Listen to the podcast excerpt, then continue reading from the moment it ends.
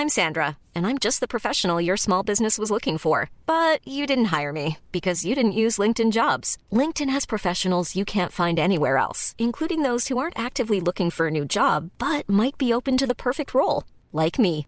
In a given month, over 70% of LinkedIn users don't visit other leading job sites. So if you're not looking on LinkedIn, you'll miss out on great candidates like Sandra. Start hiring professionals like a professional. Post your free job on linkedin.com/people today.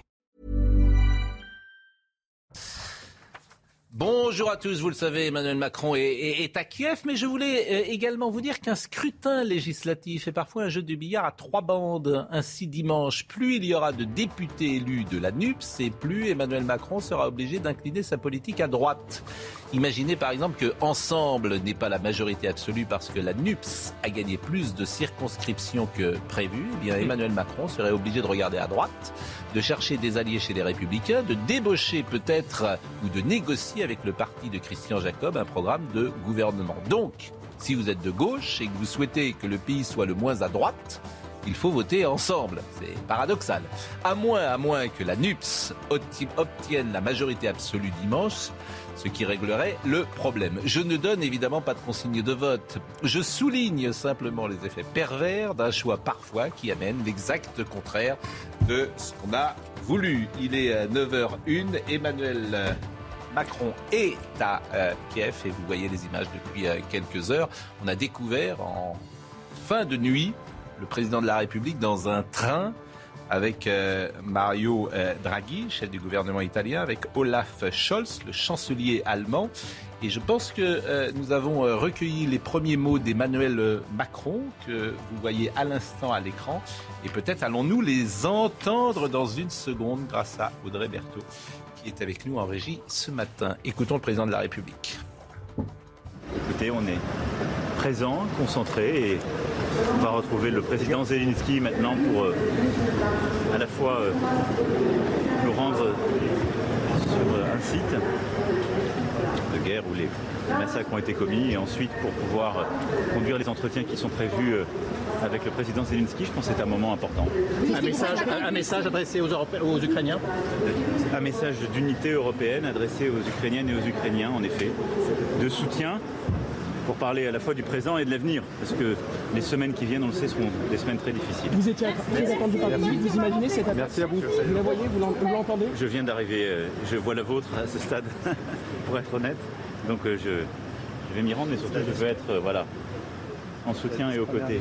Après avoir visité donc la Roumanie puis la Moldavie, Emmanuel Macron est arrivé à Kiev, c'est la capitale, vous le savez, de l'Ukraine. Pour se rendre à Kiev, il a pris un train spécial à destination de, Kiev. On sait d'ailleurs euh, quand est-ce que ce voyage a été décidé, Bruno Clermont, et je vous remercie d'être resté avec nous quelques secondes, quelques minutes. Vous, vous étiez dans la matinale avec Romain Desarbres. Est-ce qu'on sait les, quand est-ce que ça a été décidé, les conditions d'acheminement? D'abord, c'est les conditions d'acheminement. Tous les, tous les responsables politiques se rendent par, train en Ukraine, c'est le voie la plus sûre. C'est plus sûr qu'en avion et c'est plus sûr qu'en voiture. Donc, euh, et les trains partent de Pologne et ce sont des trains de nuit qui mettent à peu près 12 heures pour arriver à Kiev. Donc ça, c'est une procédure normale. Ce qui est un peu moins normal, c'est d'avoir les images. Jusqu'à présent, on n'avait pas l'image du train, on avait les images des responsables politiques à Kiev en discussion. On ne savait pas comment ils étaient arrivés. En tout cas, on ne le voyait pas. Ah, C'est le premier point. Et le, la deuxième question, c'était quoi, euh, Pascal? Et est-ce qu'on sait quand est-ce que ça a été décidé? Alors oui, non. Écoutez, non. On savait que ça couvait. euh, il y avait euh, des, des bruits un peu, un, un peu contradictoires de, de l'Élysée, mais on savait que ça devait, ça pouvait se faire. En fait, on savait que ça devait se faire avant la fin du, du, du, du 30 juin, qui est la fin de la présidence française de l'Union européenne, que la France transmettra à la République tchèque. Donc il y avait une échéance qui se rapprochait. Maintenant, cette date particulière, elle est liée sans doute au fait que euh, y a un Conseil européen le 23 juin, vous le savez, dans lequel le thème principal sera que répond-on à la demande d'adhésion de l'Ukraine à l'Union européenne, demande posée le 3 mars. Et pour ça, il y a un rapport qui va être euh, émis demain par la Commission européenne, qui va faire euh, le bilan de ce qui va, ce qui ne va pas en Ukraine, et recommander un avis. À- au président, aux responsables politiques. Et donc, je pense que c'est ce point-là qui va être euh, discuté avec le président Zelensky, sachant qu'évidemment, les trois responsables politiques ont les conclusions de la commission aujourd'hui, là, qui est rendue demain. Si on voulait synthétiser l'enjeu de cette visite. L'enjeu de l'invite, c'est vraiment, euh, je pense que ça a été bien résumé, c'est l'unité européenne. Les trois présidents, les trois responsables politiques les plus importants de l'Union européenne vont ensemble à Kiev. Euh, montrent leur unité. Derrière eux, il y a toute l'Union européenne qui a réagi tout de suite à l'agression de l'Ukraine. Et le deuxième message, c'était dit dans la deuxième partie de l'intervention du président Macron, c'était euh, c'était le soutien aujourd'hui et demain. Aujourd'hui, c'est le soutien avec les sanctions, l'aide humanitaire, la, la livraison d'armes. Et demain, c'est la question de l'Union européenne que j'ai évoquée tout à l'heure. Pourquoi Draghi et pourquoi Scholz? Écoutez, ce sont quand même les principaux responsables. Ce sont les trois pays les plus puissants de l'Union européenne. En plus, ce sont trois pays qui ont une ligne politique un peu différente des autres, un peu marquée. En fait, il y a deux lignes politiques qui sont dégagées. On l'a bien vu depuis euh, au cours du conflit. Il y a un peu la, Grande-Bretagne, les pays de l'Est, euh, enfin les anciens pays de l'Est, surtout la Pologne, les pays baltes. La Grande-Bretagne, une ligne très jusqu'au boutiste, beaucoup d'armements, euh, beaucoup de déclarations guerrières. Jusqu'à reprendre la Crimée, par exemple. Et puis il y avait une, une ligne de, de gens un, petit- un petit peu plus raisonnables, on l'appelait les raisonnables, qui sont surtout la- l'Allemagne, euh, la, France et, et l'Italie, pour des raisons très différentes d'ailleurs, qui sont plutôt sur une ligne euh, euh, aidons les Ukrainiens à choisir leur destin, euh, mais n'en rajoutons pas. Euh, Pardonnez-moi de poser une question un peu naïve peut-être, mais il n'y a pas des problèmes de sécurité pour le président de la République qui est en ce Il y a un moment à majeur de Kiev sécurité, c'est très courageux. C'est pour ça que je pense que, le, le- oui, parce qu'ils sont vulnérables, c'est un pays en guerre. Maintenant, il ne me, semble pas que ce soit l'intérêt de Vladimir Poutine de lancer une attaque, euh, une attaque au missile de croisière sur, euh, sur ces négociations. Ça serait une, une erreur majeure qui le, qui, le dé- qui le décrédibiliserait et qui, là, entraînerait un, un engrenage dans lequel il perdra. Donc il y a un risque physique qui est pris par toute sa politique. Par contre, ce qui, ce qui à mon avis, ça plus compliqué, c'est de faire venir le président Biden à Kiev, parce que les conditions de sécurité d'un président américain sont telles, et la personnalité du président Biden est telle que là, ça va être plus compliqué de voir euh, Biden à Kiev. Oui, on peut penser quand même, en général, que tout a été négocié, parce que depuis le début de la guerre, depuis plusieurs mois, il y a quand même eu un certain nombre de visites importantes euh, des chefs de l'Union européenne, etc., de chefs ou de premiers ministres, et il n'y a jamais eu d'incident, on n'a jamais parlé. Donc on peut penser que lorsqu'il y a eu ces voyages, il y a eu un accord avec le commandement soviétique, enfin ex-soviétique, le commandement russe, je dirais, euh, pour pouvoir faciliter le déplacement. Sur, sur l'enjeu du déplacement, je pense qu'il y a peut-être aussi la question de la déclaration qu'avait Emmanuel Macron récemment à propos de Vladimir Poutine lorsqu'il avait indiqué qu'il ne voulait pas humilier le président russe. Et je pense que c'était d'ailleurs euh, effectivement ne pas humilier la Russie. Et je pense que c'était là une déclaration tout à fait sage et pleine de bon sens qui montre bien d'ailleurs qu'effectivement, comme je souscris à ce que vous expliquez, Général, sur les, les deux lignes finalement et la ligne Biden qui est plutôt une ligne jusqu'au boutiste face à une ligne d'Emmanuel Macron qui, je pense, est beaucoup plus raisonnable, beaucoup plus modérée et qui s'inscrit davantage dans les pas de la Je diplomatie à la française. boutiste, hein. Je vous donnerai mon avis, mais je Par pas. conséquent, alors je- effectivement, mais alors là-dessus, si vous voulez, je pense que la discussion aussi entre Zelensky et Macron portera peut-être là-dessus, puisque Zelensky avait euh, fait part, disons, de, de son de son désaccord avec la position d'Emmanuel Macron sur l'humiliation de la Russie, euh, alors même que je pense que c'était pas le rôle de Zelensky euh, de, de revenir là-dessus, si vous voulez.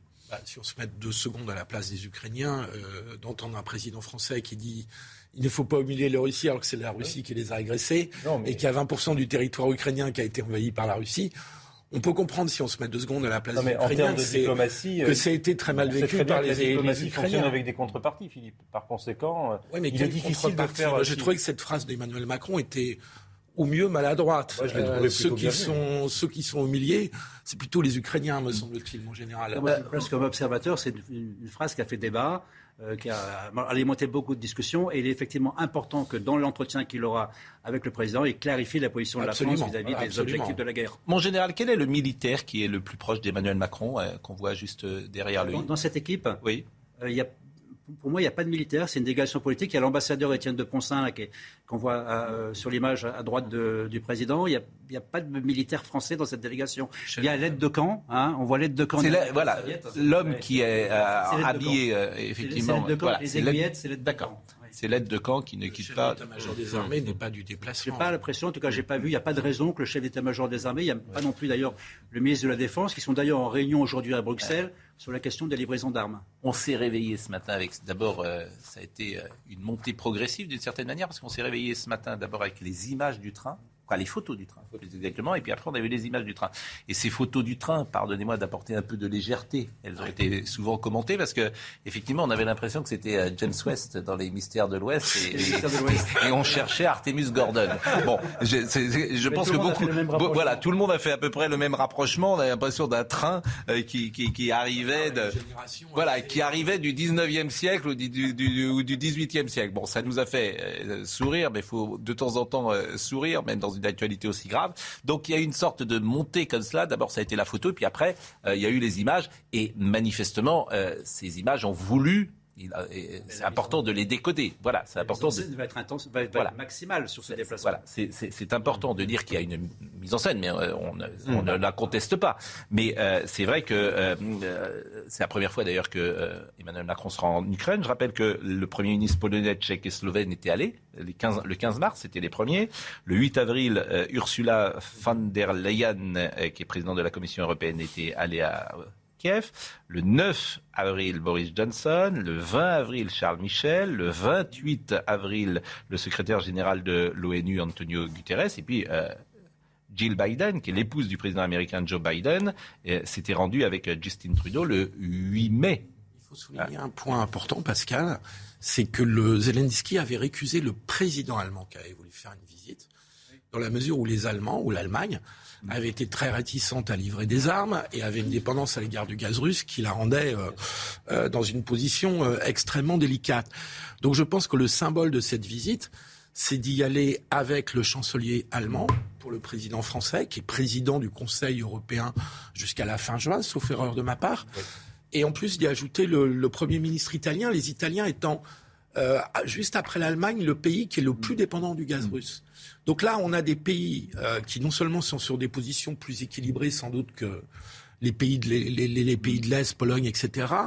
Mais on est avec trois pays euh, du corps de l'Europe qui ont parfois eu des positions que je qualifierais de aux yeux des Ukrainiens de trop équilibrées. Donc est-ce que cette visite, ça va au-delà de la photo, au-delà du symbole et que ça permet une avancée dans la, dans la discussion euh, avec les Ukrainiens ou bien est-ce que c'est juste une photo Il y a quand même un élément qu'on n'a pas abordé et quand même un élément que tous les Français regarderont, c'est le télescopage entre cette visite qui a été préparée, elle n'a pas été décidée avant-hier, elle a été préparée et elle est tombée aujourd'hui. Nous sommes, je le rappelle, pour ceux qui l'ignoreraient, à trois jours d'une élection euh, législative extrêmement importante en France, où le président de la République réélu est en situation ou de gagner ou de perdre sa majorité.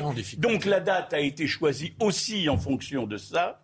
Est-ce que Vous avez mauvais esprit. Oui, peut-être. Mais est-ce que c'est parce que le président de la République a été très bien réélu en utilisant au maximum ce qu'on appelle maintenant communément l'effet drapeau, hmm. c'est-à-dire euh, le pays se rallie derrière le président et ça a joué pour la présidentielle. Est-ce que ça peut avoir, je n'en sais rien d'ailleurs, je hmm. le pose comme problématique, est-ce que ça aura un effet, sur l'élection de dimanche, ah positif bah, ou négatif Ce qui est certain, c'est qu'aujourd'hui, d'ailleurs on en est le témoin, euh, on ne va parler que de ça. Euh, mm. Alors qu'aujourd'hui, s'il n'y a, voilà, ça recouvre la campagne. Bon, euh, il est clair que, on l'a dit plusieurs fois, depuis sa réélection, c'est sans doute objectivement la meilleure séquence de communication d'Emmanuel Macron, qui est à l'investiture, ça avait été compliqué avec ce passage avec Édouard Philippe. Euh, il y avait une séquence qui était compliquée aussi devant l'avion, qui n'avait pas été forcément réussie. Donc il y a eu des séquences également lorsqu'il avait refusé de répondre sur le Stade de France. On avait vu une sorte mm. d'agacement, d'énervement du président de la République. Donc là encore, ces séquences n'étaient pas réussies. Et là, il se remet au centre du jeu, puisqu'effectivement, on ne parle plus de, l'autre actualité, celle dont on aurait parlé euh, ce matin même, si euh, il n'y avait pas ces images. Euh, donc euh, l'actualité internationale le place d'emblée exactement au du jeu, mm. eu égard la, place de la France aussi au concert des nations, eu égard le fait que nous sommes la troisième diplomatie du monde, la mm. première armée du continent. Mm. Par conséquent, on l'attend aussi là. Et donc, je, effectivement, je partage l'analyse de, Gérard. Moi, je ne fais pas de mauvais esprit là-dessus, mais je pense effectivement. En tout cas, logique chacun aussi à sa place aujourd'hui. Est-ce qu'il y a eu cette volonté d'aller de, au plus près possible du jour de l'élection euh, législative? Seule la présidence de la République le sait. le général Macron Macron euh, est, avec nous. Euh, le général. le général Clermont. vous avez pris Le général Clermont. Vous avez pris du grade, mon général. le, général Bruno Clermont est avec nous. Et d'abord, je vous remercie vraiment grandement parce qu'on vous écoute tous les matins et, il y a beaucoup de pédagogie, de connaissances et d'expertise dans ce que vous dites et c'est euh, passionnant et intéressant de vous écouter. ceux qui nous écoutent découvrent et sont parfois étonné de voir la ville de Kiev, qui est une ville où finalement on vit euh, aujourd'hui euh, comme, euh, dire comme à Paris. Mais c'est pas une ville assiégée, c'est pas une ville occupée, c'est une ville où la vie précisément a, repris son cours. Faut oublier que même dans la première offensive, euh, celle qui a échoué, là, euh, Kiev a été très peu bombardée, puisque Kiev devait devenir la capitale contrôlée par les, par les- la nouvelle capitale de la nouvelle Ukraine contrôlée par les Russes. Donc la ville a été épargnée. Euh, Par contre, les villages autour ont été détruits, mais la ville a été épargnée. Et, et effectivement, euh, tous les reporters qui rentrent de Kiev euh, rappellent que une grande partie de la population est retournée à Kiev. hein. donc il y a beaucoup de réfugiés qui sont, qui sont rentrés dans le pays et que la vie est normale à Kiev. Euh, les gens vivent normalement, les cafés sont ouverts. Euh, Donc il y a vraiment un pays, c'est étonnant parce qu'il a- il y a vraiment une partie qui est en guerre totale, une guerre un peu martyrisée, des horreurs absolues. Et puis d'autres- une partie du pays qui s'est adaptée à cette situation et qui continue à vivre. Et continue à vivre par patriotisme et par résilience parce qu'il faut que le pays fonctionne. Il faut que l'économie tourne. Il ne faut pas que l'Ukraine s'effondre. Donc c'est un peu cet équilibre euh, un, un peu étonnant qui se passe. Dans, dans- dans ce pays. Et si on va encore plus à l'ouest, euh, il y a des zones dans lesquelles il n'y a, pas de guerre du tout à l'ouest. Je sais que Jean-François Copé a pris la parole sur euh, ce que vous dites euh, précisément, euh, sur la présence de euh, Emmanuel Macron à trois jours de euh, scrutin législatif. Et euh, on va peut-être d'ailleurs l'écouter euh, dans quelques minutes. Euh, C'est une folie, une telle légèreté, a dit euh, Jean-François. Quelle légèreté. Euh, d'aller à Kiev. Donc euh, je ne sais pas euh, quels sont les arguments qu'il a mis en place pour euh, justifier euh, cela. Il faudrait savoir si c'est une folie politique ou si c'est une Bah, folie je- diplomatique. c'est- Patrice Boisfer qui m'envoie et je lui remercie cette euh, information et, Audrey Berthaud va pouvoir évidemment aller chercher euh, le son euh, de euh, Jean-François Copé. Bon, qu'est-ce que nous faisons? Euh, euh, On va faire le JT. euh, on est là en direct. Est-ce que vous restez encore quelques secondes avec nous, euh, peut-être pour évoquer cela, mais euh, on, sent bien que ces prochaines secondes, il ne va rien se passer, euh, disons-le. Donc, on va réfléchir euh, sur la suite de cette émission. Et pour le moment, c'est euh, le rappel des titres avec Simon Guillard.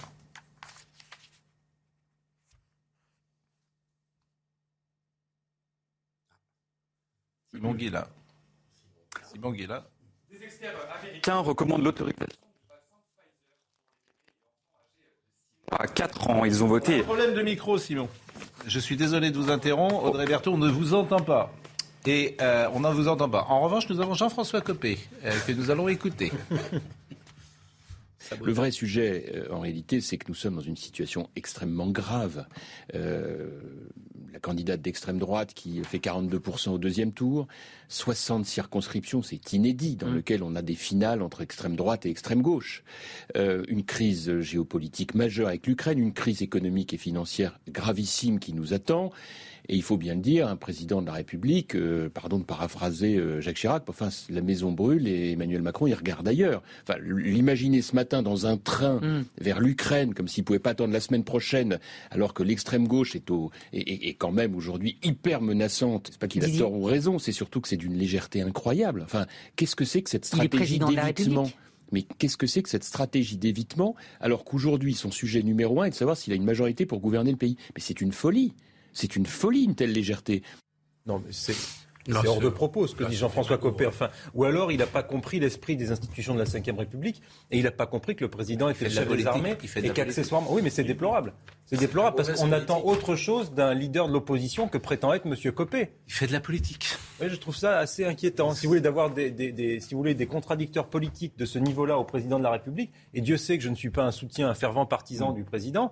Mais enfin, attendez, il y a tout de même une, une guerre sur le, sur le, à l'est de l'Europe. C'est inédit dans notre histoire récente. Que le président de la République se rende là-bas à quelques jours d'une élection, c'est à peu près logique. Et puis l'esprit des institutions de la Ve République. Gérard Carrero, qui est un sage Oui, et dans qui le a derrière lui euh, beaucoup d'expertise. Oui, alors dans le si schéma, dans le schéma traditionnel de la Ve République, Ah. les chefs de l'État, très souvent, on peut citer des exemples de Pompidou en Afghanistan, de, de Gaulle. Bon, il y a eu des déplacements à des moments de tension ou de aigu dans le pays euh, d'origine et en même temps un déplacement international prévu. C'est l'aspect régalien du président de la République.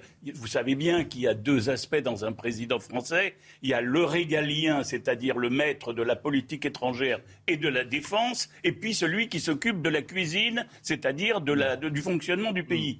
Là, effectivement, on a conjonction. C'est pour ça que j'avais dit tout à l'heure le télescopage. Il y a effectivement pour les gens, c'est un peu ah, euh, qu'est-ce qu'il fait là-bas au moment où et bon, C'est-à-dire on peut se vous- poser la question. Voilà. Voilà, ce que vous, vous- certains réduiront cela à un coup de com. Voilà, c'est ce que vous voulez dire. euh, certains. Et, et d'autres feront de la politique, comme euh, Jean-François Copé. Que voulez-vous dire? Non, pour aller, pour, pour, essayer de sauver la déclaration de Copé, qui est un peu excessif quand même. Euh, ce qui est frappant dans le macronisme, c'est qu'il y a qui Emmanuel Macron. Personne ne mène vraiment la campagne de la majorité. Euh, Elisabeth Borne, elle fait une déclaration le dimanche soir, mais on ne peut pas dire que ce soit une leader de, de campagne. Et donc, quand Macron n'est pas là, il n'y a plus personne, si je dire, sur le plan politique. Et, ça, vous, vous découvrez ce qui a été le quinquennat, vous découvrez le Covid, vous découvrez ça a été ça tout le temps. C'est-à-dire, c'est-à-dire que ce qui aura, non mais ce qui aura marqué ce quinquennat, euh, c'est la l'hyper-présidentialisation. Mais, mais, mais si vous me permettez, euh, le départ, c'est Nicolas Sarkozy. Je trouve que dans les institutions, il y a avant et après Nicolas Sarkozy. Nicolas Sarkozy a imposé une manière de fonctionner durant son quinquennat que tous les autres présidents ont peu ou prou suivi. Ce, qui était, ce, qui était, ce qui était pas vrai euh, avant Nicolas Sarkozy. C'est-à-dire que cette hyper présidentialisation du président Sarkozy euh, a influencé, euh, je dirais, la Ve République. Et aujourd'hui, bah, tu votes euh, pas pour un Premier ministre, tu votes pour un président de la République. Et je pense que les électeurs, ils veulent que celui pour qui tu votes soit les mains dans le cambouis. Je résume un peu ça, totalement euh, d'accord. Mais euh, n'empêche que et Sarkozy et Hollande avaient des lieutenants, avaient des personnes qui pouvaient monter oui, Oui, il a, oui, oui, vous avez raison, mais Macron n'en a pas. Oui, pas grand monde. Hein. Il, il, a eu un bon, un premier ministre qui a été assez présent quand même, mais c'est lui qui prend. On a, on a compris sur le Covid que c'était lui qui prenait toutes les décisions. Quand euh, il y a un an, en janvier 2021, il refuse je crois, de, confiner, c'est lui qui est à la manœuvre contre ses propres ministres. Donc il y a hyper présidentialisation. L'idée du Premier ministre, chef de la majorité, est une idée qui a voté en, éclat, depuis longtemps. il n'y a plus de Premier ministre, chef de la majorité. Le président est aussi bah, le chef de l'air du Premier ministre collaborateur. Là bah, évidemment, on, est d'accord. Mon général, on dit mon général. Hein. On dit mon général. On dit mon général. Sauf si vous êtes une femme, vous dites général. Mais... Ah Dernière nouvelle Bah écoutez, pour le moment, euh, je n'ai pas, euh, je, suis resté homme, mais euh, la, jamais. la fin de vie n'est pas, n'est pas arrivée encore. Je, peux changer. Revenir sur la date du, du, 16 juin. Pourquoi le jeudi 16 juin? Vous vous souvenez ah, que le, président avait dit je ne déplacerai en Ukraine que si j'ai quelque chose d'important à dire. Bon, oui. Ah, on va regarder qu'est-ce qu'il a d'important à dire. Hein? Mais avant de, de regarder la date, il n'a pas choisi tout seul. Ils sont trois. Hein, ils sont trois responsables politiques importants, donc il va y avoir une discussion. Il y a un compromis pour trouver une date acceptable pour les trois. Donc ce n'est pas que le président qui a choisi la date, c'est un compromis. Donc a priori, ça ne répond pas à un agenda politique avec On sait pas, ça sauf, sauf, à, sauf, à, penser qu'il aurait convaincu M. Scholz et M. Oui, que, que Draghi, Draghi. Enfin, je ne dis pas, mais je, simplement revenir sur ça. Donc qu'est-ce qu'en fait il peut annoncer d'important? Qu'est-ce qui va mm. se passer dans les prochains jours d'important? Mm. Hein, J'écarte le contexte du fait qu'on est dans une guerre qui est devenue difficile pour l'Ukraine. Donc c'est vraiment le moment de leur passer la main dans le dos en ce moment. Mm. Parce qu'ils sont en train de reculer face aux Russes et ça se présente mal la suite. Hein. Mm. Donc c'est de ce point de vue-là, c'est bien de venir aujourd'hui. Posé... vous pouvez venir la semaine prochaine. Par contre, la semaine prochaine, euh, demain, le rapport de la Commission sur euh, la, possibilité d'accepter la demande de candidature de l'Ukraine, il sort demain. Et qu'une fois qu'il est sorti, il est partout. il va être commenté largement. Et dans ce rapport, il est probable que ça ne soit pas très favorable à l'Ukraine. Parce qu'il n'y a pas de raison que si on prend tous les critères exigés par l'Union européenne, et la Commission européenne, euh, c'est de l'administration, hein. ils prennent les critères d'un côté, ils prennent le... Oui, mais il y a de la politique.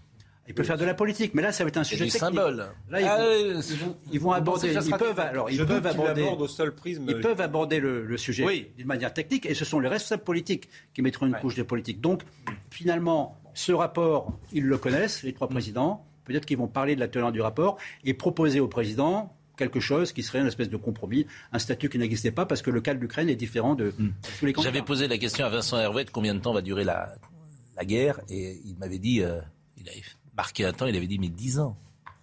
Et euh, quel est votre sentiment? Quelle est l'issue probable de ce conflit selon vous? Je ne pense pas qu'elle durera 10 ans elle durera probablement jusqu'à la, jusqu'à la fin de l'année. Hein. Bon. Mais qu'est-ce qui va en décider? C'est la réalité des combats. C'est qui avance, qui recule. Mm. Euh, je pense qu'aujourd'hui, euh, même si on ne peut pas euh, écarter le fait que, Poutine ait gardé ses ambitions du 24 février, il a compris quand même c'est pas gagné son affaire. Hein. parce qu'il prend le Donbass, quand même deux mois de combat et, des, dizaines de milliers, de, des centaines de milliers d'obus pour y arriver. Donc déjà, s'il arrive à avoir le Donbass, c'est bien. Après, quand il va s'attaquer à Odessa, c'est une autre paire de manches, Odessa. Parce que c'est beaucoup plus défendu. euh, parce Donc que- votre pronostic, parce que les si Américains- j'ose dire. Moi je, moi, je pense que cette guerre peut s'arrêter à la fin de l'année. Mais pour qu'elle s'arrête à la Avec fin de euh, l'année- le Donbass pour, euh, Alors, je- je- pour la Russie et le reste euh, qui reste. Disons, alors je reviens à la question technique. Oui. Euh, là, les analystes politiques qui regardent le Donbass, une fois que les Russes ont pris le Donbass, ils mettent des positions défensives. La question, c'est contre-attaquer. Est-ce qu'on peut faire, est-ce que les Ukrainiens peuvent faire une contre-offensive? Et là, ils se retrouvent dans la situation dans laquelle il faut dix fois plus de soldats ukrainiens que de soldats russes pour prendre des positions défensives. Donc la contre-offensive, elle sera très difficile. Donc le Donbass tombe, difficile de le reprendre. Après, la, la, la- la reste, c'est combien de temps va durer la conquête de la mer Noire et la conquête d'Odessa? Et, et là, ça peut durer très longtemps. Ben, merci. Merci, euh, mon général, d'avoir fait ce point complet, d'être resté avec nous pour cette euh, première partie. On va aborder d'autres thèmes parce que je ne vois pas ce qu'on pourrait dire euh, que nous n'ayons pas de- dit. il y aura une conférence de presse Voilà. en début Bon. d'après-midi. Donc on va revenir sur la politique intérieure tout à l'heure. Il y a des choses dans l'actualité qui nous ont amusés parfois. Et parmi ces choses qui nous ont amusés, figurez-vous que les bacheliers ne connaissaient pas par exemple le mot ludique. Ludique. Et lundi se tenait l'épreuve de français du baccalauréat professionnel. Après avoir tablé sur le sujet, selon vous, le jeu est-il toujours ludique? Les lycéens ont exprimé leur désarroi sur les réseaux sociaux car ces derniers ne connaissaient pas le mot ludique. Je sais pas si on doit rire ou pleurer, Pascal. Non, mais c'est. Moi, c'est. Il y a des petites infos dans la journée comme ça qui m'amusent. Donc, alors, ils disent Ah ben, euh, on nous pose des questions, on ne connaît même pas les noms. Ludique. Bon. Donc, du coup, les professeurs pointent une détérioration du vocabulaire de la jeune génération, notamment dû au manque de lecture. Ludique, je rappelle, ça veut dire qu'il relève du jeu. Et donc, on demande aux correcteurs d'être un peu plus. Mais oui, parce qu'en fait, ils n'ont pas compris du tout. Selon vous, le jeu est-il toujours ludique J'aurais dû dire à Si le mot ludique, si tu ne sais pas ce que veut dire ce mot, alors là tu dis, alors là tu regardes ton voisin, tu dis, Johnny, ça veut dire quoi ludique? Bon. On en est là. 40 ans d'effondrement de l'éducation nationale. La pause. Et Comment Les écrans, plus les écrans. Ben, les écrans, oui, les écrans, ouais. oui, je vois pas ce que les écrans viennent de faire sur ludique, mais bon, c'est vrai que c'est pas un mot. Ah, les On n'est écrans pas le place. du monde à utiliser des écrans. Par contre, Les- on est celui qui s'effondre dans les classements PISA. Ouais, mais les Ah, écrans contribuent beaucoup à les- à Et je suis l'effondrement de la mais, lecture. mais vous, vous ne voulez pas voir la réalité en face. Mais je vois la réalité et je la vois tous les jours. Mais, Permettez-moi de vous dire, mais je, je une me rappelle que je suis, tous les jours. je suis enseignant, voilà, je vois ce que ça donne en Topaz, master quand les comme Topaz dans sa classe à l'ancienne, des moutons, des moutons, des moutons. Voilà, une dictée à l'ancienne. Eh, Oui, je- Mon général, je vous en prie. La pause. Il y a dix ans, on apprenait la mort de Thierry Roland et il est toujours dans notre cœur. Et à 10 heures, nous serons avec Françoise Boulin. Je crois que c'est la première fois que l'épouse de Thierry Roland va prendre la parole. On sera avec Dominique Grimaud et on sera avec Jacques Vendroux pour euh, se souvenir euh, de euh, Thierry Roland. Marie-Estelle Dupont nous a rejoint, mais pour le moment, c'est Simon Guillain et je vous passe directement la parole, Simon Guillain. Les températures vont encore grimper aujourd'hui. Il va faire jusqu'à 40 degrés dans le sud-ouest de la France cet après-midi. Une canicule exceptionnellement précoce. Cette année, 23 départements ont été placés en vigilance orange par Météo France. Alors attention, si vous sortez, prenez toutes vos précautions. Volodymyr Zelensky remercie les États-Unis après l'annonce d'une nouvelle aide militaire d'un milliard de dollars. Des armes dont 36 000 obus seront livrés à l'Ukraine pour sa défense, notamment sur la mer Noire. Des voitures Tesla équipées du logiciel de conduite autonome impliquées dans 273 accidents aux États-Unis. C'est 70% des accidents recensés entre juillet 2020 et 2022. L'autopilote permet de tourner le volant et de accélérer ou décélérer la voiture toute seule. Mais Tesla précise que le conducteur doit rester vigilant pour reprendre le contrôle à tout moment. Gérard Carrérou est là pour la dernière fois de la saison avec nous et je le remercie d'avoir accompagné cette saison euh, qui euh, d'ailleurs très écoutée. On a eu beaucoup de succès une nouvelle fois cette année grâce à vous, grâce à toutes les équipes de CNews et grâce à vous, messieurs, qui êtes toujours et mesdames sur euh, notre plateau. Mais vous allez repartir pour les États-Unis la semaine prochaine. oui, il faut que je refasse un peu mes, Pour la première mes fois. batteries, parce qu'on Ben va bientôt avoir, vous allez avoir, dans, dans- on en parlera dans cinq mois ici, on va avoir les élections de midterm aux Bien États-Unis. sûr. Et on va voir Ouais. ce que ça va donner. entre- Donc vous n'êtes plus allé depuis combien de temps aux États-Unis depuis la Covid, c'est-à-dire ça fait la trois- troisième été. Je rappelle que vous êtes euh, marié à une femme américaine et que vos enfants vivent aux États-Unis, les bienheureux et les petits-enfants forcément, puisque souvent les petits-enfants les, vivent avec leurs parents. Et, euh, ils sont... et, dans quelle ville... et dans quelle ville vous êtes? Je suis à deux, à deux heures de New York, Ouais. mais au bord de la mer. Bon, on pourra peut-être faire un petit fait. Vous partez quand? Je pars euh, mardi. Eh bien, écoutez, si mercredi vous êtes là-bas et s'il n'y a pas trop de décalage horaire, on pourrait faire un petit FaceTime euh, pour euh, savoir comment s'est passé ce voyage, les contrôles, comment on entre aux États-Unis. On va parler de la Covid, euh, si vous le voulez bien, Marie-Estelle, et on parlera des bébés vaccinés, puisque ça arrive, paraît-il, les bébés vaccinés. Mais euh, Benjamin Davido est avec nous, il est infectiologue à l'hôpital Raymond Poincaré à Garches. Je le salue, je pense qu'il est en direct avec nous. Bonjour, monsieur euh, Davido. Bonjour à tous. Euh, ça repart. J'ai le sentiment, je regardais ce matin, euh, il y a euh, une poussée en soins critiques de malades Covid pour la première fois depuis bien longtemps. Alors d'abord, ce qu'il faut savoir, c'est qu'il y a toujours un décalage entre les contaminations et les hospitalisations. Aujourd'hui, les malades qui sont à l'hôpital sont en grande majorité, on estime 45%, des patients dits Covid accessoires, c'est-à-dire qu'ils ont et le Covid et une autre pathologie. C'est pas pour ça qu'il faut s'en réjouir, mais très clairement, on le voit, vous le savez, vous avez dû en parler sur votre antenne. Le virus évolue avec de nouveaux variants, plus contaminants, des probabilités de faire des réinfections. Et il existe malheureusement un réservoir dans la population de 10 à 15 millions de personnes qui ont des comorbidités, des vulnérabilités, qui peuvent malheureusement les conduire à l'hôpital. Euh, Et c'est pour ça que la vaccination permet de réduire ce risque, puisque vous le savez, l'infection naturelle, elle non plus, euh, s'effiloche au cours du temps et n'a pas euh, vocation à une immunité pérenne. C'est Omicron euh, en ce moment, c'est toujours aussi une euh, nouvelle ou un nouveau variant d'Omicron? Alors, actuellement, c'est surtout du variant BA2, mais il y a les fameux variants BA4 et surtout BA5 qui commencent à prendre le pas. C'est ceux qu'on a euh, d'ailleurs vus au Portugal et c'est celui qui devient déjà dominant euh, en Martinique. hein. on oublie, nos territoires d'outre-mer font partie de la France. Et malheureusement, on sait que euh, ce virus, mais il a tout de même une capacité à créer des formes graves. hein. Je vais pas revenir sur le débat en mois de janvier où certains avaient dit que c'était terminé puisque euh, c'était une maladie qui ne tuait pas. Euh, on est dans une situation où si on dit qu'on veut vivre avec le virus comme on vit avec celui de la grippe, et la grippe elle existe depuis un siècle, eh bien on se vaccine chaque année, et notamment les personnes les plus fragiles. Et je crois qu'il faut aller vers ce discours qui est un discours de bon sens, mais encore faut-il considérer que la page du Covid n'est pas tout à fait terminée. Entendu, mais alors BA4, BA5, c'est pas euh, Omicron, c'est un, variant. Euh, c'est- BA2, c'est Omicron, c'est ça? Alors, Omicron officiellement c'est le BA1, et en réalité il y a ce qu'on appelle des lignages, des sous-variants, et BA5 est un sous-variant d'Omicron. Plus euh, dangereux. Alors vous avez dit plus contaminant, il est plus dangereux, c'est pareil? Alors, sur, la dangerosité, pour l'instant, on a du mal à évaluer, même si on pense qu'il n'est pas plus dangereux, du moins il l'est tout autant. Une des inquiétudes, c'est qu'il possède la mutation L452R, qui est la mutation du fameux variant Delta. On sait qu'au Portugal, il y a eu une augmentation des hospitalisations, mais le Portugal n'a pas eu en Europe la vague de variant BA2, et donc c'est difficile de faire le lien. Et on peut espérer qu'en France, comme on a eu une vague de B1, BA2, qu'on a au moins cette immunité acquise qui fait que la vague sera probablement moins haute. Mais rappelez-vous, euh, Pascal Pro, l'été dernier, on avait une vague sans précédent en plein mois de juillet-août de variant Delta qui était parfaitement imprévisible et imprévue et pour lequel l'introduction du pass sanitaire et de la vaccination avait permis de freiner une vague hospitalière qui est difficile à la période où, euh, comme beaucoup de gens, eh bien, des soignants partent en vacances pendant l'été et c'est plus difficile. Admettons que j'ai eu le Covid le 15 avril. Euh, Est-ce que je suis protégé aujourd'hui? Alors, j'ai envie de vous dire, d'abord, ça dépend du variant que vous avez fait, même si le 15 avril, c'est probablement un variant BA2. Admettons que j'ai eu le Covid, le Omicron, le 15 avril. Euh, Est-ce que Oui, je suis protégé le 15 juin? Alors, euh, on sait qu'il y a des cas de réinfection qui sont possibles. Qu'est-ce que ça veut dire la protection? Est-ce que la protection, c'est la probabilité de se réinfecter? La véritable question, c'est la probabilité de faire une forme grave. Vous conviendrez qui peut conduire à l'hôpital. Et donc, euh, je ne connais pas votre cas personnellement. Si vous n'avez aucune comorbidité, ou on va prendre l'exemple de quelqu'un de moins de 40 ans qui a fait le Covid, la probabilité qu'il se réinfecte, elle existe, y compris, il y a des cas décrits dans les six semaines suivant le premier épisode. Euh, mais la probabilité de faire une forme grave sera extrêmement réduite, à moins de 1%.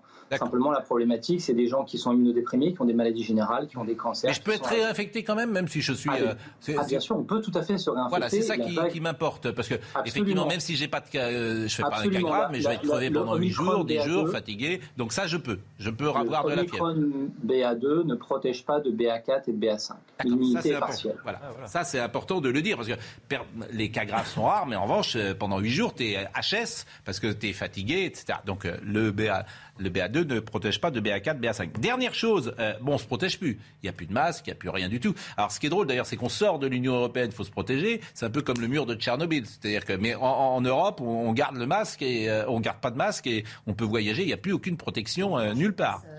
européen. Exactement l'exemple que je prends, c'est-à-dire c'est vraiment l'histoire du nuage du Tchernobyl. Je pense qu'on a fait l'erreur de considérer Alors c'est l'autorité de sûreté de l'aviation, hein, si je ne me trompe pas, qui a décidé qu'il n'y avait plus de masques dans les avions. Rappelez-vous, au début, d'ailleurs, il y avait eu un scandale en mars 2020 puisqu'il y avait une discordance entre les transports en commun et l'aviation. Et on voit bien que c'est le nuage de Tchernobyl, des plateformes comme l'aéroport de Charles de Gaulle à Paris sont un des plus grands aéroports d'Europe, si je ne me trompe pas. Il y a quelque chose qui n'est pas très logique et on voit bien que l'épidémie euh, repart également dans une situation où on a enlevé toutes les restrictions. On peut bien évidemment s'en féliciter, mais c'est du grain à moudre pour le virus et si on donne du grain à moudre, ça veut dire qu'il faut se protéger. Donc vous, vous recommandez plutôt de porter euh, le masque, mais c'est... Dans les transports en commun, je crois d'ailleurs que c'est la recommandation de la RATP en Ile-de-France de le garder. Et très clairement, en fait, il faut raisonner comme ce qu'avait fait Israël, c'est dans les lieux à haut risque de contamination, il faut se protéger, je crois que c'est légitime. Et après, on choisit quel est son outil, est-ce que c'est le masque, est-ce que c'est une vaccination récente, est-ce que ce sont des rappels? Et je crois qu'il faut en quelque sorte arrêter de compter le nombre de vagues. Rappelez-vous, on avait discuté de ça, je crois que c'était euh, quand je vous avais annoncé qu'il y aurait probablement une troisième, voire une quatrième vague, les gens disaient mais c'est pas possible, les médecins euh, inventent des scénarios catastrophes. En réalité, c'est pas ça. Je crois qu'il faut arrêter de compter les vagues. On compte pas le nombre de vagues qu'il y a eu de la grippe et on compte pas non plus le nombre de rappels vaccinaux. Si on vit avec, il faut considérer que c'est un risque et se protéger face à ce risque. Eh ben, écoutez, merci Monsieur Davidos. Toujours un plaisir de vous écouter avec beaucoup de pédagogie, de clarté et d'expertise. Merci beaucoup. Je rappelle que vous êtes psychologue à, l'hôpital Raymond Poincaré. Marie-Estelle Dupont, je sais que c'est un sujet qui euh, vous intéresse au plus haut point parce que vous soulignez parfois les effets collatéraux euh, de, euh, du Covid notamment sur les apprentissages euh, pour les enfants, notamment pour euh, le climat général de la, psychologie. Euh, vous avez peut-être un, mot à, dire après cette intervention de M. Davido ou vous souhaitez qu'on parle de la vaccination des bébés? Bah, quand les étudiants hier euh, n'ont pas su ce que voulait dire le mot ludique, je me suis dit que c'était un, triste symbole des deux années qui venaient de, qui venaient de passer. Mais oh blague mise à part. Là, c'est pas, c'est pas lié. Blague mise à part, je crois que le pass sanitaire européen va être prolongé le 23 juin à l'intérieur de la communauté européenne. Donc, euh, il faudra présenter un pass, c'est-à-dire soit un test pour voyager, soit euh, une vaccination. Euh, c'est en tout cas, ça doit être voté le 23 juin, le prolongement. C'est-à-dire que pour, attendez, vous m'inquiétez, pour aller dans un pays européen, il va falloir qu'on ait un pass sanitaire. Moi, je crois qu'aujourd'hui, tu voyages, tu voyages sans rien aujourd'hui. Mais apparemment, le 23 juin, il le, il le représente au vote pour une prolongation d'un an. Oui, non, non, mais soyez précise, parce que là, vous inquiétez plein de gens. Il y a plein de gens. Moi, je, je vais voyager cet été. Je, il y a bah, pas de, écoutez, je vais être précise. Donc il n'y a pas de, pour le moment. Non, non, pas cet pour été. Le moment, il n'y a mais pas besoin de passe. Oui, il n'y a pas besoin de passe. le pass sanitaire serait prolongé en Europe. Je vous donne l'information. Oui, mais il est potentiellement. La semaine prochaine, la prolongation du pass sanitaire européen pour une année supplémentaire vient de faire l'objet d'un accord de principe entre les parlementaires et les États membres. Donc c'est à l'étude. Mais il n'y en a pas euh, de pass sanitaire aujourd'hui. Il n'y en a pas. Euh, il est à l'étude pour être remis pour un an d'une frontière à l'autre. Bon. bon. Bah non, mais il faut savoir ce que veut faire l'Europe, il n'y a pas que la France. J'entends bien, mais il faut surtout euh, que nous sachions précisément de quoi nous parlons. Euh, en revanche, euh, les, hausses euh, du Covid, j'ai pas donné les chiffres tout à l'heure, mais la barre des 30 000 cas de Covid par jour sur une semaine a ainsi été dépassée ce lundi, mais bon, on teste de moins en moins. 489 nouvelles personnes hospitalisées en 24 heures, réanimation 55 nouvelles entrées en soins critiques. Mais la vaccination des bébés, c'est un sujet qui pouvait m'intéresser, puisque cette vaccination des bébés arrive des États-Unis. Donc vous, ça va vous plaire. Et du Canada. Vous êtes euh, prête à vacciner. Euh, les experts américains, membres d'un comité consultatif, ont donné une recommandation favorable pour l'autorisation des vaccins de Moderna et de Pfizer dès l'âge de 6 mois. Ils estiment que les bénéfices de la vaccination des tout petits avec Moderna et Pfizer l'emporteraient sur les risques. L'agence américaine des médicaments, dont les décisions font référence dans le monde, est maintenant chargée de donner son autorisation officielle. Je vous propose d'écouter Bruno Megarban, qui est le chef réanimation de la Riboisière. Qu'en pense-t-il? Ça va arriver juste après euh, les États-Unis. Euh, actuellement, euh, les deux compagnies pharmaceutiques ont déposé le même dossier aux autorités de santé en Europe. Et donc, l'Agence européenne du médicament sera amenée très prochainement aussi, alors généralement juste derrière les États-Unis, à, donner un avis de mise sur le marché. Et ensuite, évidemment, les autorités sanitaires françaises devront se, se prononcer, mais très probablement, ils se prononceront pour la mise sur le marché en laissant ouvert euh, la possibilité de vaccination en fonction de l'accord parental, euh, en recommandant le vaccin chez les enfants euh, à risque, mais sans aucune obligation. Bon, la vaccination des bébés, qu'en pensez-vous?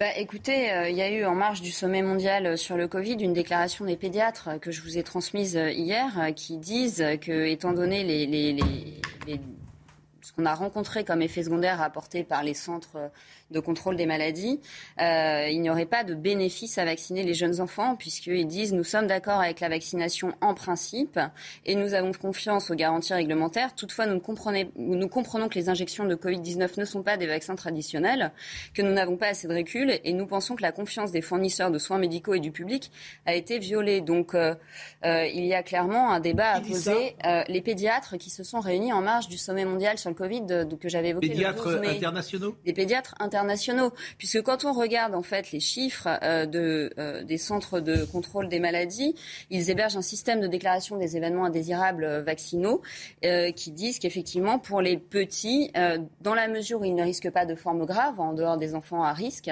la balance bénéfice-risque n'est pas mm. dans l'intérêt. C'est-à-dire puisque les enfants, c'est inutile de les vacciner parce qu'ils ne risquent pas de formes graves, à partir du moment où c'est inutile, c'est potentiellement dangereux, en tout cas irrationnel, de prendre le moindre risque d'effet secondaire. et euh, d'ailleurs, euh, le CDC révèle qu'au moins 49 878 enfants âgés de 0 à 17 ans ont subi un effet indésirable dû à la vaccination contre la Covid. Donc, euh, j'espère que les parents seront totalement libres de leur autorité parentale. Simon Guillain, il est 9h45. Eh vous étiez justement en train d'en parler. Des experts américains recommandent l'autorisation du vaccin Pfizer pour les bébés et enfants âgés de 6 mois à 4 ans. Ils ont voté hier soir. C'est la dernière tranche d'âge à ne pas pouvoir être vaccinés aux États-Unis. Après la philosophie, hier, les épreuves du bac se poursuivent en pleine vague de chaleur. Aujourd'hui, les lycéens en classe de première passent l'épreuve écrite de français et de leur côté, les élèves de bac professionnel passent les épreuves d'art appliqué et de culture artistique. Et enfin, c'est l'une des plus longues passerelles du monde. Elle a été inaugurée à Canilo en Andorre et elle est vertigineuse. Longue de 603 mètres, elle est située à 1875 mètres d'altitude. C'est le deuxième plus grand pont suspendu du monde. Cette passerelle promet de devenir une attraction unique dans les Pyrénées. Hmm. Euh, autre sujet, vous avez compris que notre euh, chapitrage est un peu bousculé aujourd'hui, mais je voulais quand même euh, qu'on parle de l'affaire Abad, parce qu'elle est intéressante, et on a eu une discussion hier très intéressante d'ailleurs avec Gilles William Goldnadel. Vous le savez, je rappelle que Damien Abad a dénoncé auprès de l'AFP le calendrier soigneusement choisi des publications et la partialité de l'enquête de Mediapart, qui selon lui a une motivation euh, politique. Mediapart qui a publié le témoignage d'une troisième femme qui accuse l'ancien patron des LR de viol en 2010. Elle décrit une soirée euh, due euh, dans un appartement de Damien Abad à laquelle elle se serait rendue à reculons après plusieurs gestes déplacés de la part de l'homme politique lors de rencontres intérieures. Il aurait tenté de la contraindre à une fellation. Je vous propose d'écouter Elisabeth Borne et je vous donne la parole. Moi, je vois des témoignages anonymes relayés par un média. Je dis vraiment aux femmes, et je le dis en tant que Première ministre et en tant que femme, je les invite à déposer plainte. Parce que c'est important que la justice puisse dire les faits. Moi, je ne suis, pas, suis pas juge. Je ne suis pas... Attendez. Les enquêtes, c'est la justice qui les fait. Et donc, je dis à toutes les femmes qui ont des faits à signaler qu'elles doivent déposer plainte, qu'elles seront bien accueillies si elles vont dans un commissariat, si elles vont dans une gendarmerie pour déposer plainte. C'est important que la justice puisse dire les faits et c'est uniquement la justice qui peut le faire. Euh, la plainte est anonyme. Il n'y a même pas de plainte, pardon. L'accusation est, anonyme. Elle passe. Le témoignage est anonyme. Le témoignage est anonyme. Elle passe donc par un média. Et on a eu un petit échange hier avec Gilles Goldnadel, qui est avocat, et je vous propose de l'écouter. Et après, je vous donne la parole. J'interviens en tant qu'avocat, j'interviens en tant qu'homme, j'interviens en tant que citoyen, pardon de vous le dire. Je vais commencer par cette précaution oratoire euh, nécessaire. Je n'aime pas beaucoup M. Diama Abad. Je le considère comme un renégat politique. J'aurais beaucoup de mal à voter pour lui. Ayant dit cela très fermement, j'ai du mal, si vous voulez. J'ai du mal à ne pas considérer Mediapart comme de la presse de caniveau. On est à quatre jours. On est à quatre jours de l'élection où le principal rival de M. Abad, c'est un upiste, je ne sais pas comment il faut dire, à quatre jours. Et à quatre jours de l'élection, on trouve euh, une personne qui ne, donne même pas son prénom, n'est-ce pas? Ça remonte, ça remonte à dix ans. La personne n'a pas porté plainte et on est sur le simple terrain des allégations. Pardon de vous le dire.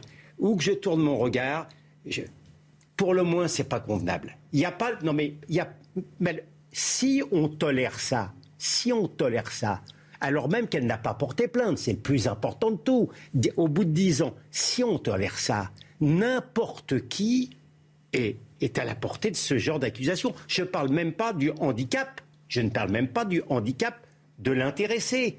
Donc, encore une fois, je- où que je tourne mon regard, pour le moins, je trouve ça pas convenable. Et, et je pense que M. Abad a raison de dire je n'en parlerai pas. Voilà. Il a raison, si il a raison, il a raison. il a raison. On ne peut pas accepter un témoignage anonyme comme ça, public. Alors n'importe qui est- est- peut être victime de ce genre. Non, je trouve ça scandaleux, moi. Puis-je. Je trouve qu'on en est à la troisième accusation. Euh, Pascal le rappelait hier soir dans la discussion. Euh, porter plainte, moi je suis d'accord, mais porter plainte 12, 10 ans après, vous êtes sûr que l'accusé a un non-lieu parce qu'il n'y a pas de preuve possible? Donc le, le fait de porter plainte ne- ne- n'apporte pas sans doute que c'est nécessaire symboliquement, mais du point de vue judiciaire, de porter plainte, ça ne va rien apporter.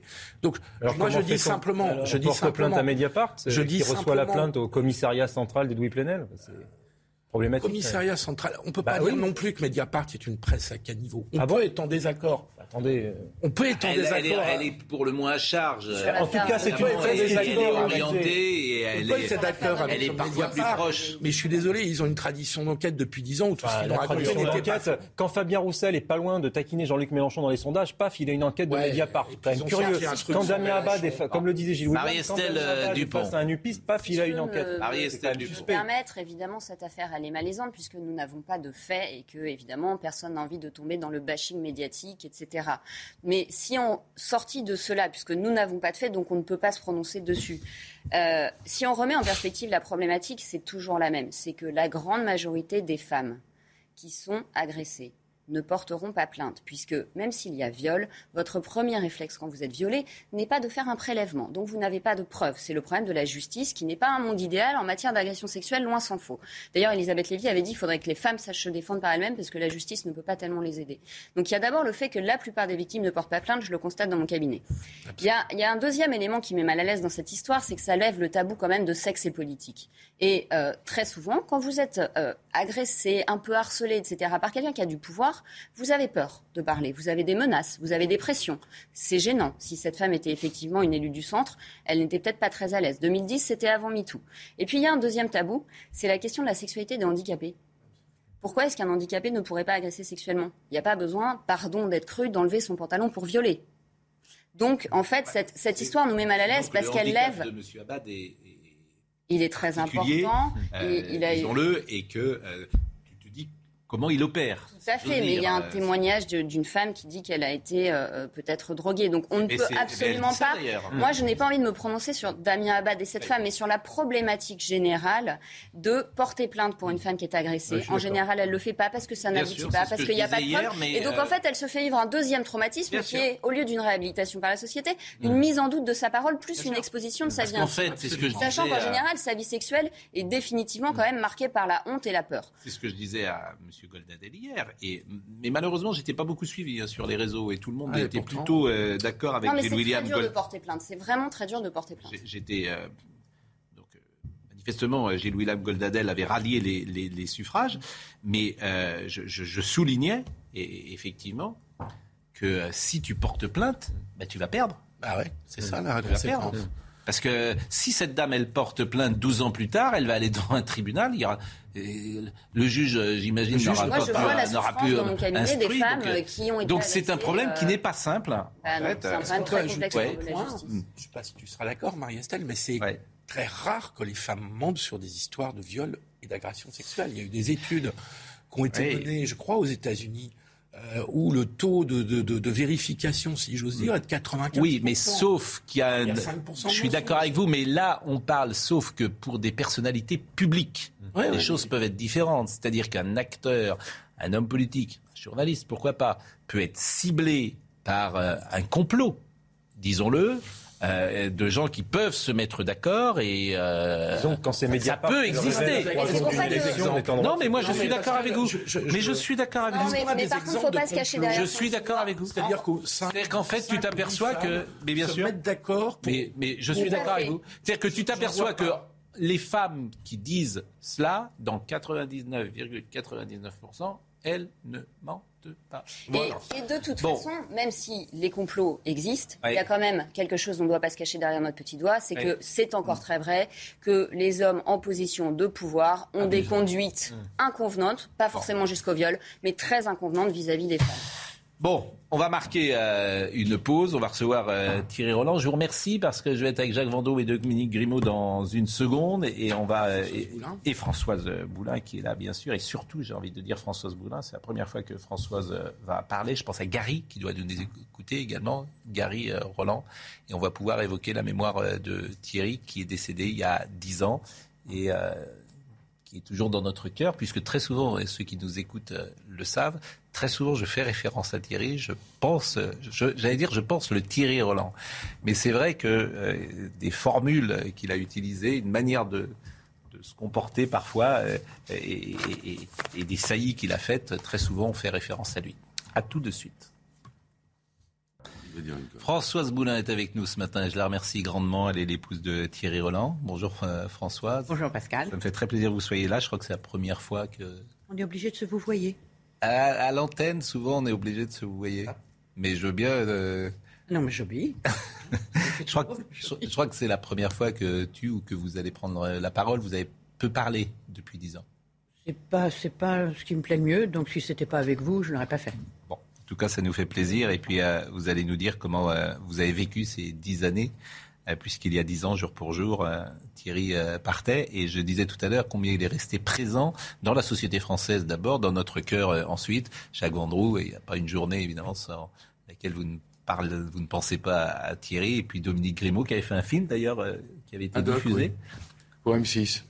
Magnifique, du reste. C'était un très, très joli film. Euh, Simon Guillain, il est 10h, le rappel des titres.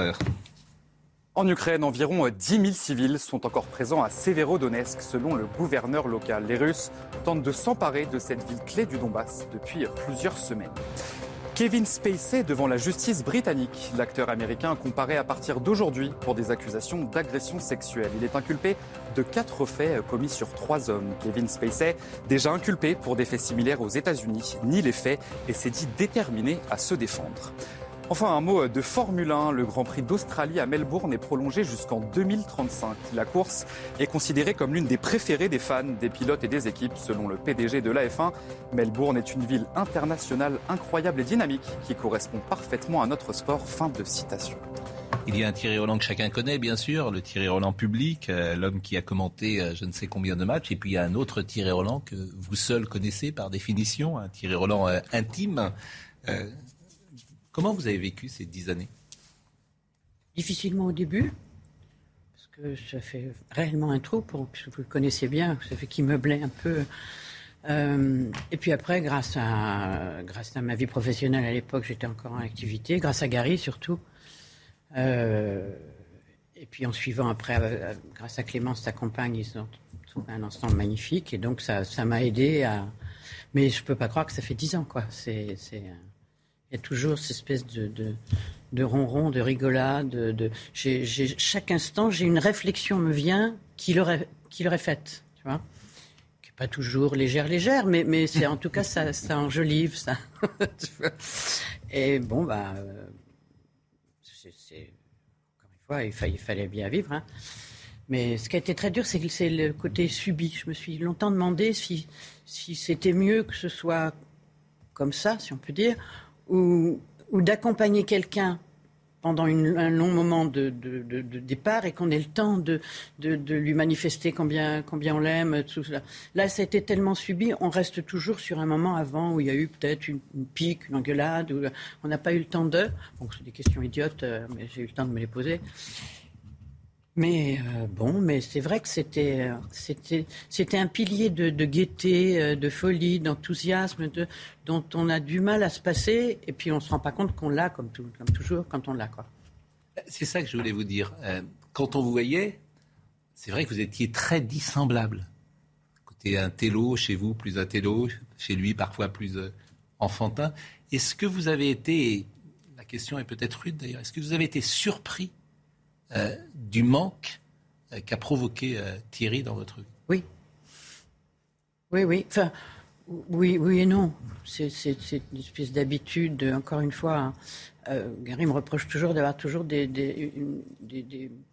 une radio, une télé qui fonctionne. Pourquoi? Parce que j'avais l'habitude de l'entendre, écouter la télé. Euh, euh, J'allais dire déconner, excusez-moi, c'était le cas. Parler à son petit frère qui est Jacques, euh, faire des traités de philosophie avec lui. Mm. Euh, J'avais cette espèce de, de, ronron, de gaieté dans la maison. Et quand, il a été, quand ça n'a plus été le cas, j'ai senti une espèce de, de vide énorme.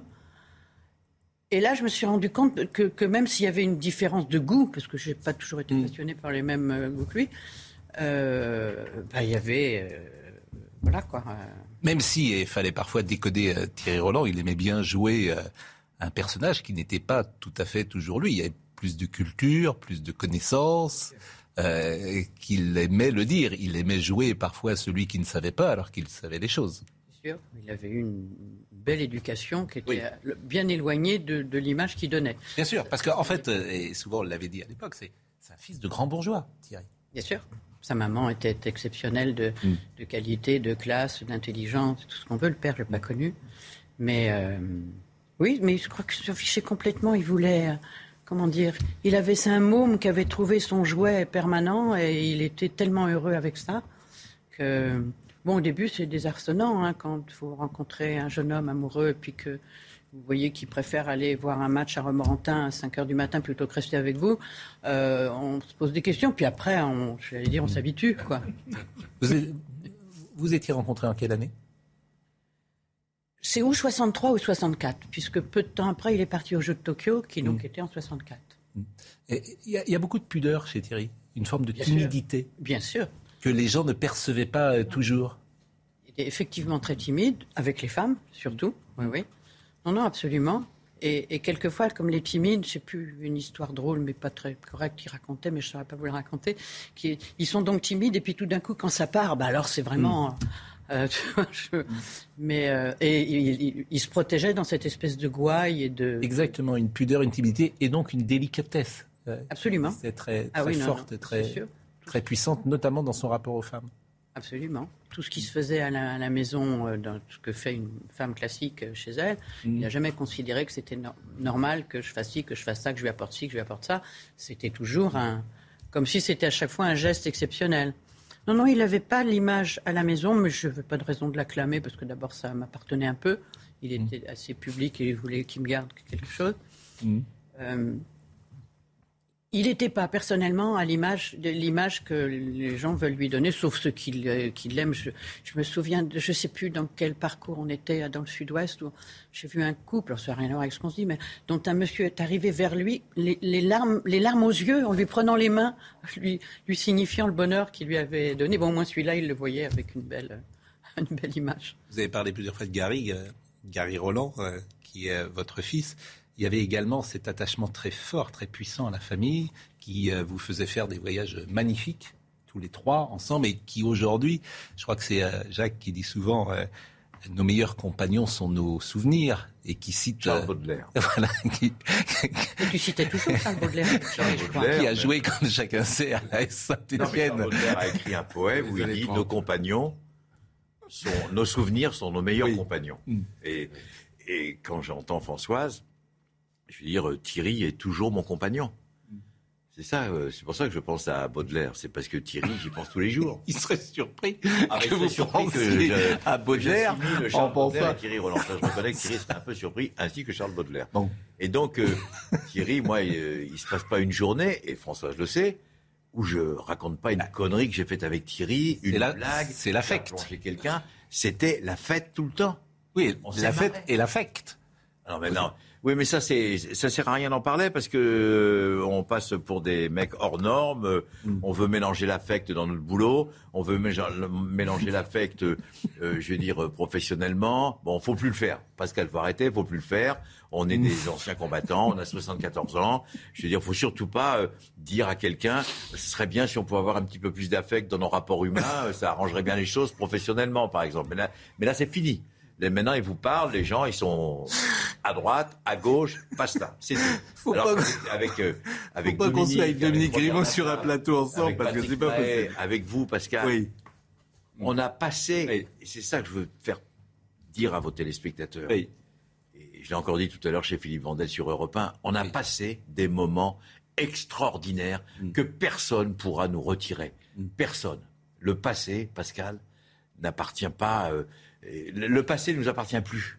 C'est-à-dire que tout le monde sait qu'on a fait les 400 coups, qu'on s'est marré, qu'on a rigolé.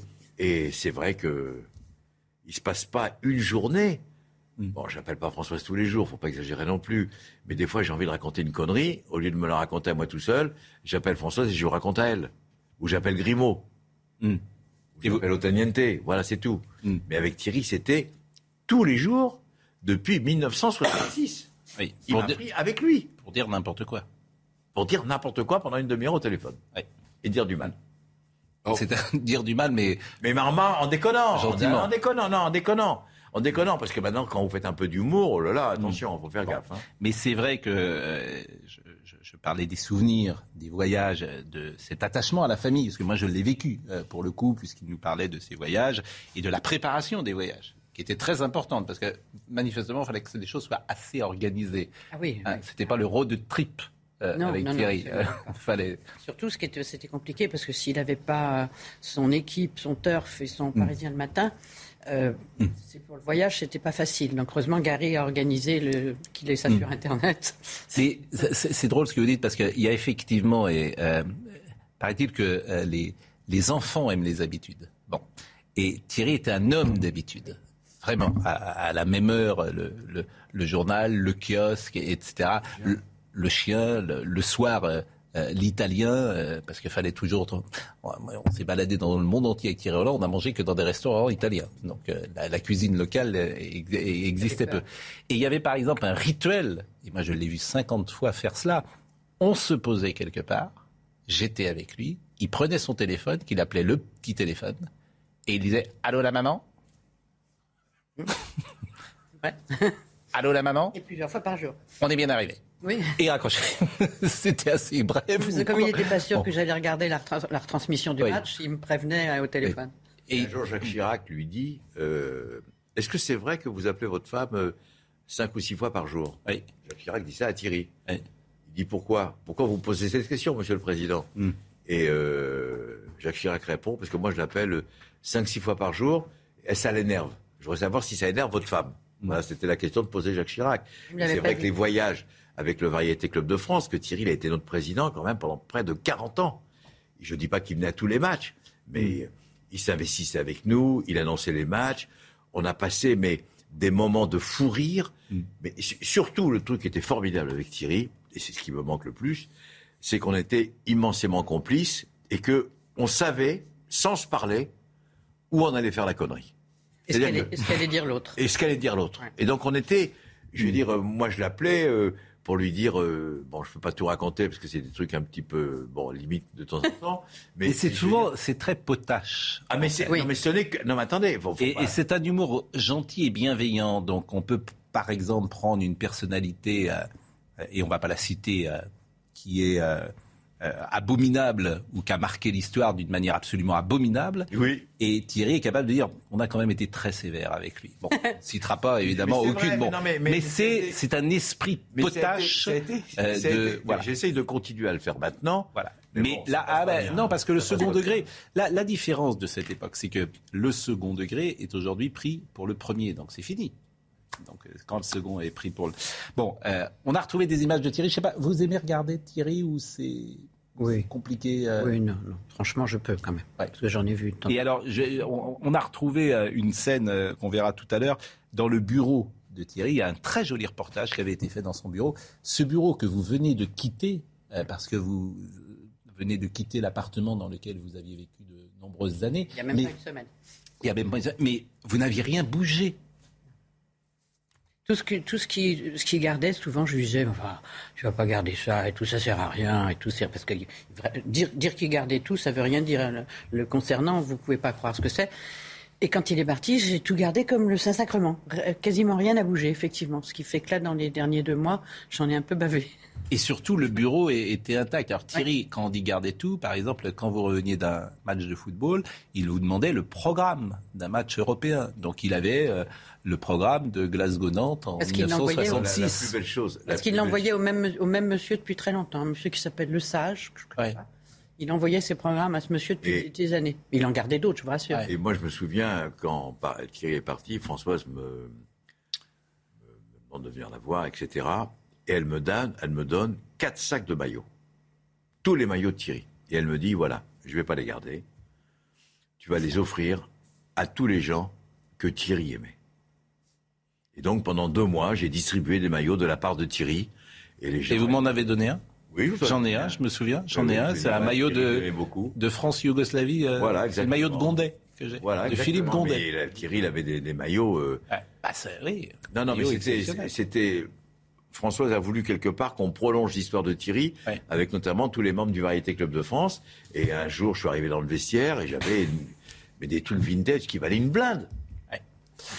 Simon Guillain. Et euh, je vais donner la parole à Dominique Grimaud qui euh, évoquera comment il avait tourné le film et, ses souvenirs de, de, ce tournage du film. Simon Guillain. Face à la guerre euh, en Ukraine, les États-Unis appellent la Chine à ne pas se placer du mauvais côté euh, de l'histoire. C'est la réaction de Washington après un entretien téléphonique hier entre Xi Jinping et Vladimir Poutine. Le géant américain McDonald's prêt à payer un milliard d'euros d'amende à la France pour éviter des poursuites pénales pour fraude fiscale. Cet accord, proposé par le parquet national financier, doit être validé au cours de la matinée. McDonald's pourrait accepter un programme de conformité pour éviter de nouvelles infractions. Un mot de basketball et cet avantage pour Monaco dans la finale du championnat de France élite. Les Monégasques ont remporté le match 1 contre l'Asvel Villeurbanne, le score 82 à 74. La première équipe a gagné trois matchs sera sacrée championne de France. Les deux équipes ont rendez-vous demain pour le match numéro 2 et ce sera toujours à Villeurbanne. Un film, c'était un an après euh, le décès de Thierry? Non, c'était, hum, c'était quatre ans après. C'était en prélude de l'Euro 2016. Thierry est mort donc le 16 juin 2012. Euh, Et effectivement, la période de deuil passée, nous nous sommes demandé avec euh, Emmanuel Chin et Gaël Leblanc s'il n'y avait pas quelque chose à faire. Et on, on, a reçu un accueil formidable de la part de Nicolas Taverneau, président de M6, euh, qui a fait beaucoup d'ailleurs, et Françoise le sait, pour Thierry Roland, puisqu'on sait que Thierry a été écarté à un moment donné de TF1 et que Nicolas Taverneau, qui habitait dans le même immeuble à deux étages près, je crois. Toujours, lui, il reste. Voilà. Et Nicolas Taverneau a fait beaucoup pour Thierry, puisqu'il a remis en selle. Euh, pour l'Euro euh, 2012. Donc ce, ce document, on l'a réalisé euh, sur, sur quelques mois, à travers le témoignage finalement de tous ceux qui euh, ont apprécié et euh, ont aimé euh, Thierry.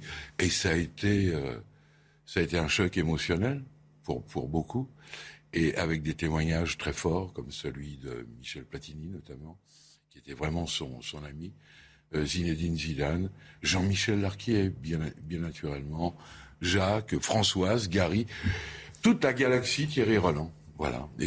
C'est un film qui a été euh, rediffusé sur W9 que nous aurions souhaité euh, rediffuser ces jours-ci, malheureusement. Les droits sont tels que c'était. Je me souviens encore du.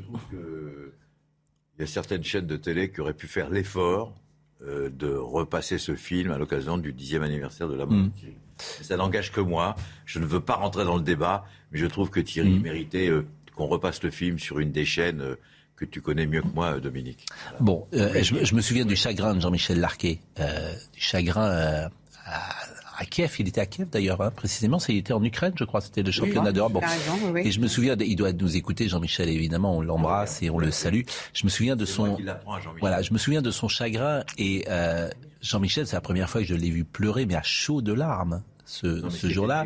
Et il était. Françoise me Bon, il y a prescription, on peut en parler. Françoise me téléphone euh, vers 4 heures du matin.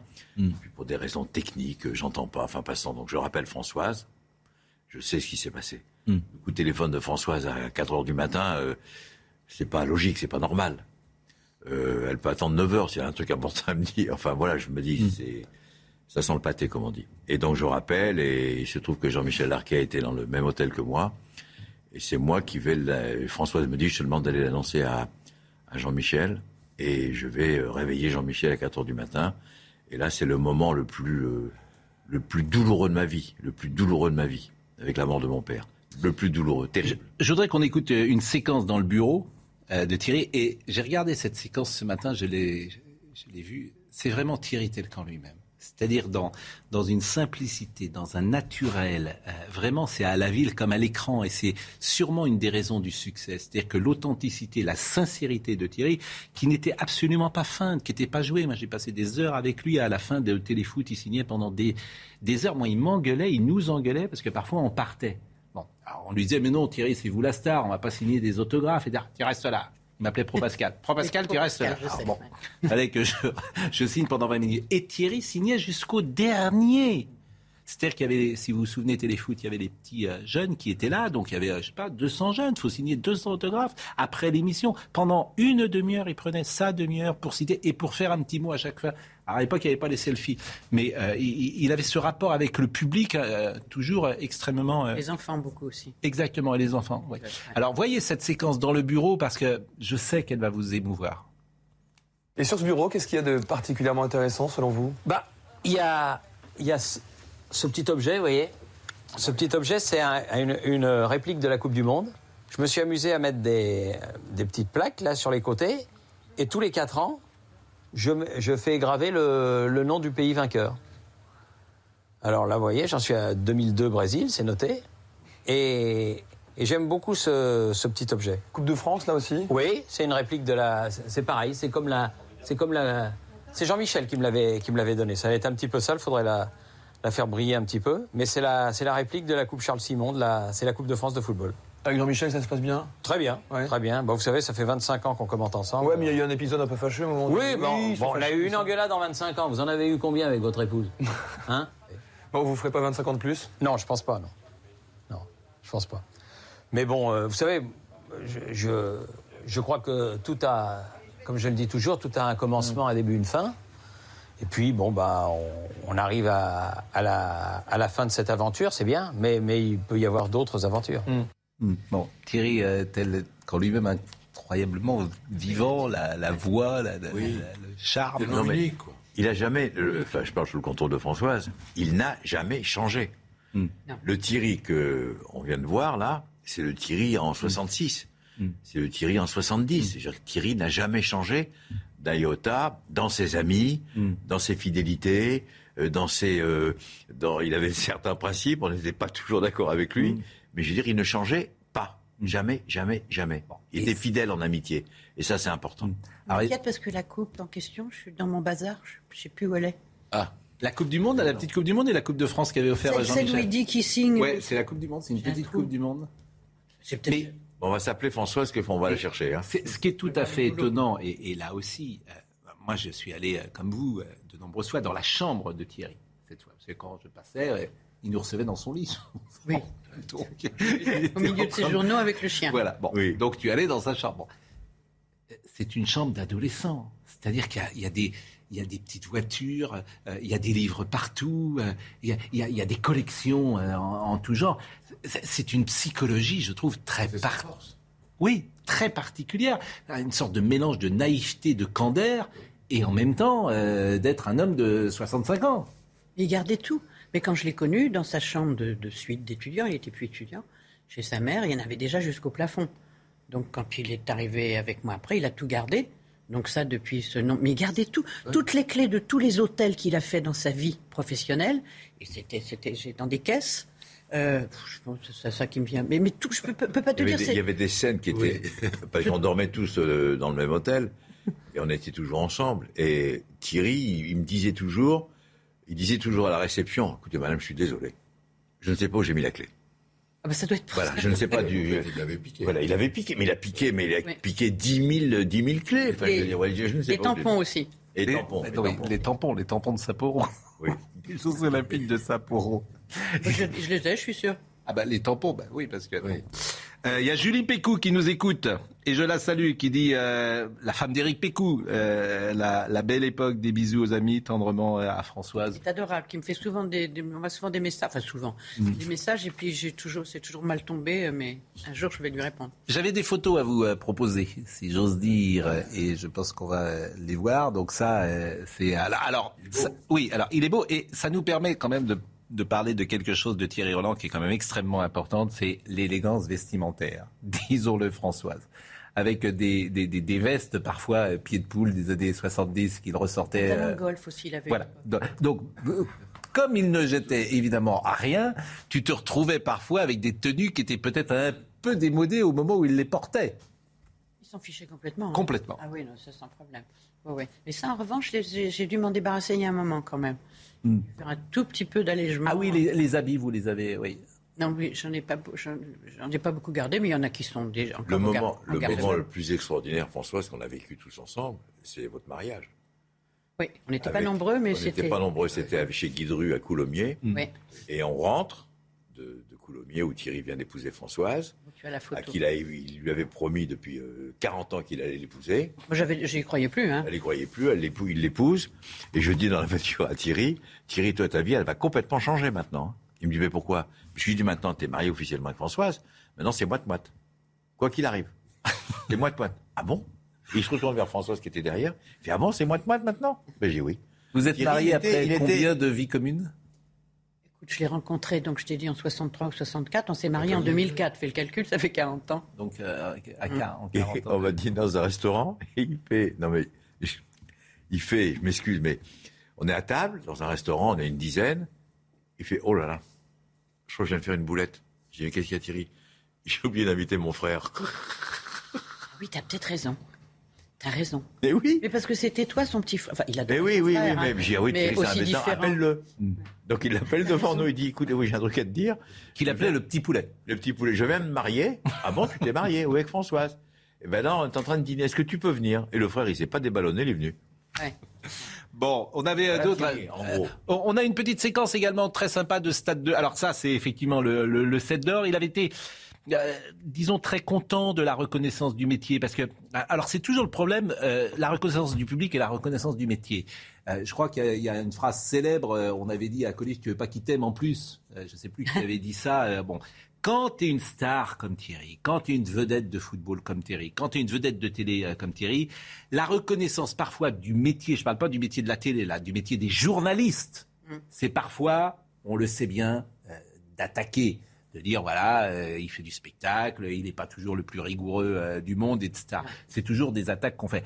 Et je pense qu'il avait été très ému de cette reconnaissance Oui, oui. via ce, ce set d'or. Ah, c'est sûr. Il avait été sensible à ça. Bah oui, il avait été battu sept fois, je crois, d'affilée. Oui. par Oui, six ou sept. Un autre de. Et en plus, tu parles de vêtements. Il avait prévu, je sais pas, de mettre des chaussures. Et je regarde les chaussures. Je dis, mais tu peux pas mettre ça et tout. Donc, il met des chaussures un peu plus belles.